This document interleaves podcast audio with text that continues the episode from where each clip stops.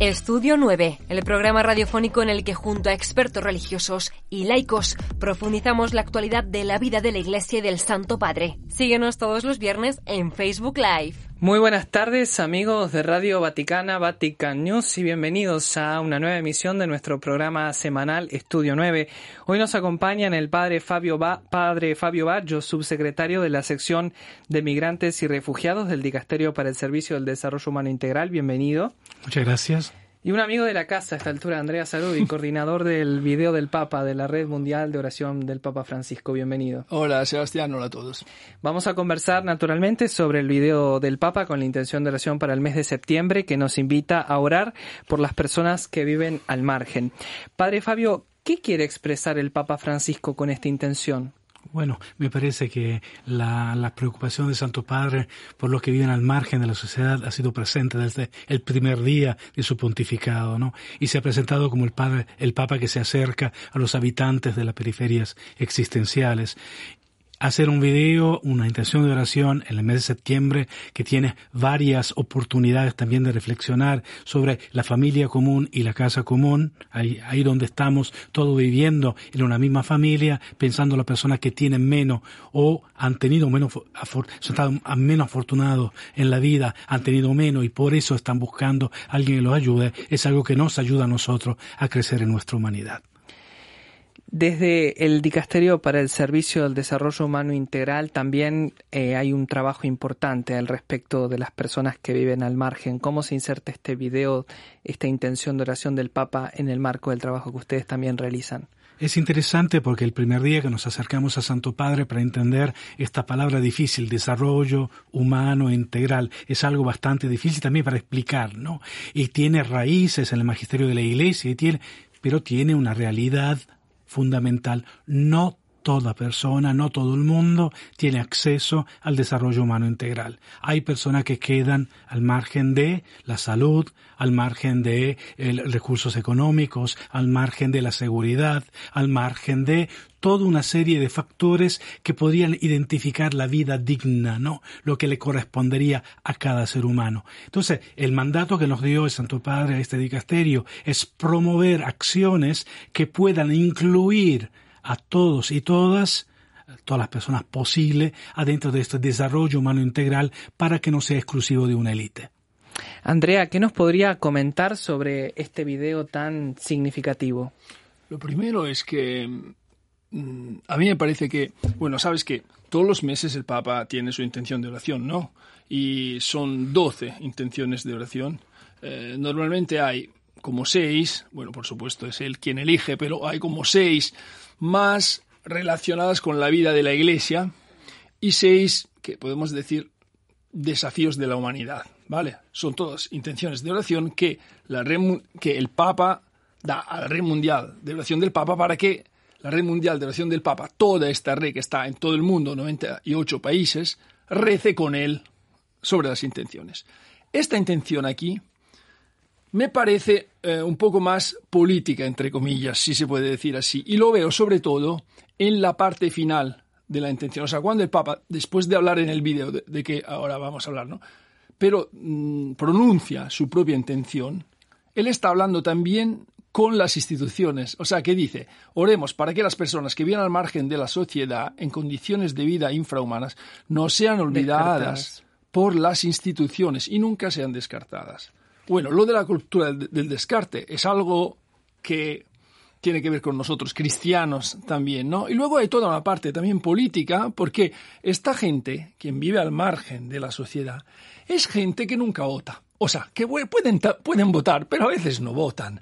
Y como no llevan votos, a veces a la política no le interesan, ¿no? Entonces, el Papa que está intentando hacer, está intentando focalizarse en algo que la gente no ve, que son invisibles. Porque el Papa eh, empieza el vídeo diciendo que una persona que muere, un sin, techo, que muere en la calle, nunca aparece en las primeras páginas de los buscadores de Internet. ¿no? Si buscas en Google, la noticia sería, no sé, el nuevo mm, desfile de no sé qué, o el partido de, fútbol, no, pero nunca te dicen eh, esta gente ha muerto. Entonces, si me preguntas qué ves de nuevo en esta intención de oración o de, o de particular, yo te digo el coté, como dirían los franceses, político. Eso, eso yo lo veo muy bien. Luego, si quieres saber más sobre el vídeo, te cuento sobre el vídeo. Bien, justamente me parece interesante, a raíz del pontificado del Santo Padre, como usted, Padre Fabio, lo, lo señalaba, esta preocupación, esta atención por los, los más necesitados y por la promoción de una cultura de la preocupación por el otro, ¿no? Al contrario de la globalización de la indiferencia. ¿Qué nos podría comentar el padre Fabio sobre este punto de la del involucramiento de las instituciones, este punto que mencionaba Andrea, desde la óptica del dicasterio? Em, nosotros recordamos bastante seguido cuando hablamos de migrantes, refugiados, pero también de otros vulnerables, las palabras del Papa en aquella famosa homilía a Lampedusa, primer viaje del Papa fuera de Roma, ¿no? 2013. Allá El 8 donde, de julio del 2013. Se acuerda muy bien, ¿no? De ahí donde gritando casi, ¿no? Implorando, yo diría, eh, hablaba la globalización de la indiferencia, ¿dónde está tu hermano? ¿Dónde está tu hermana? es la idea de una responsabilidad que añade a todos y todas. No hay una persona que puede sentirse excluida ¿eh? de la responsabilidad sobre situaciones que están.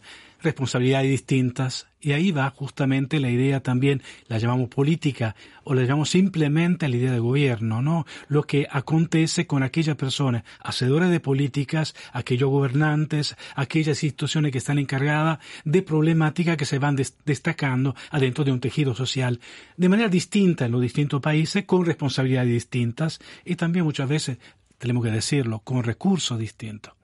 En esto un llamado particular que nos toca a nosotros también como dicasterio a mirar siempre la fotografía desde arriba, ¿no? Mirar a la visión global. No es simplemente una cuestión estatal, no es una cuestión regional, no es provincial, no es continental, es una cuestión global. Y hablando de las temáticas más importantes, la de la pobreza, hablemos, ¿no? O de la violencia, ¿no? Que ya tenemos, no es, porque algo está aconteciendo en nuestra parte del mundo que yo me quedo siempre pensando, yo no tengo por qué entrar o esto no me atañe, es algo que no es mi responsabilidad, sino que una comunidad internacional que quiera de verdad trabajar en ese sentido se sienta responsable hasta con el principio de subsidiariedad ahí donde se reconoce los recursos locales y las responsabilidades locales, entra en ayuda y puede alimentar procesos que puedan llevar adelante eh, estos que son los objetivos comunes. Voy a añadir algo. Nosotros estamos acostumbrados en pensar en un norte del mundo y en un sur del mundo. No es así. Hay muchos nortes y muchos sures. O sea, en el norte hay un norte y un sur. En el sur hay un norte también, porque hay ricos, por ejemplo. Yo te digo, en El Salvador no, hay gente rica. Pero también en el vídeo del Papa hay niños que están limpiando cristales de carros, de coches en El Salvador. Justamente e, es una de las imágenes que muestra el vídeo. Sí, y el vídeo muestra eso, muestra los sures, las periferias, los márgenes que hay en toda parte del mundo. Porque, bueno, no se puede excluir a nadie. Los Estados Unidos son un país muy rico, pero tienen sus propios sures, su propia gente marginalizada. Y yo, por ejemplo, en el vídeo, ahora lo estoy viendo, Sí, también creo que están los Estados Unidos. Eh, sí, eh, aquí, bueno, en nuestra descripción del, del vídeo que, que, hicimos ¿no? el comunicado de prensa, eh, escribimos que las imágenes que acompañan las palabras de Francisco muestran a personas sin hogar, solos o en pequeños grupos, a veces casi pisoteados por los transeúntes, en las aceras de Canadá, Estados Unidos, países ricos, Camerún e India, países medios, digamos.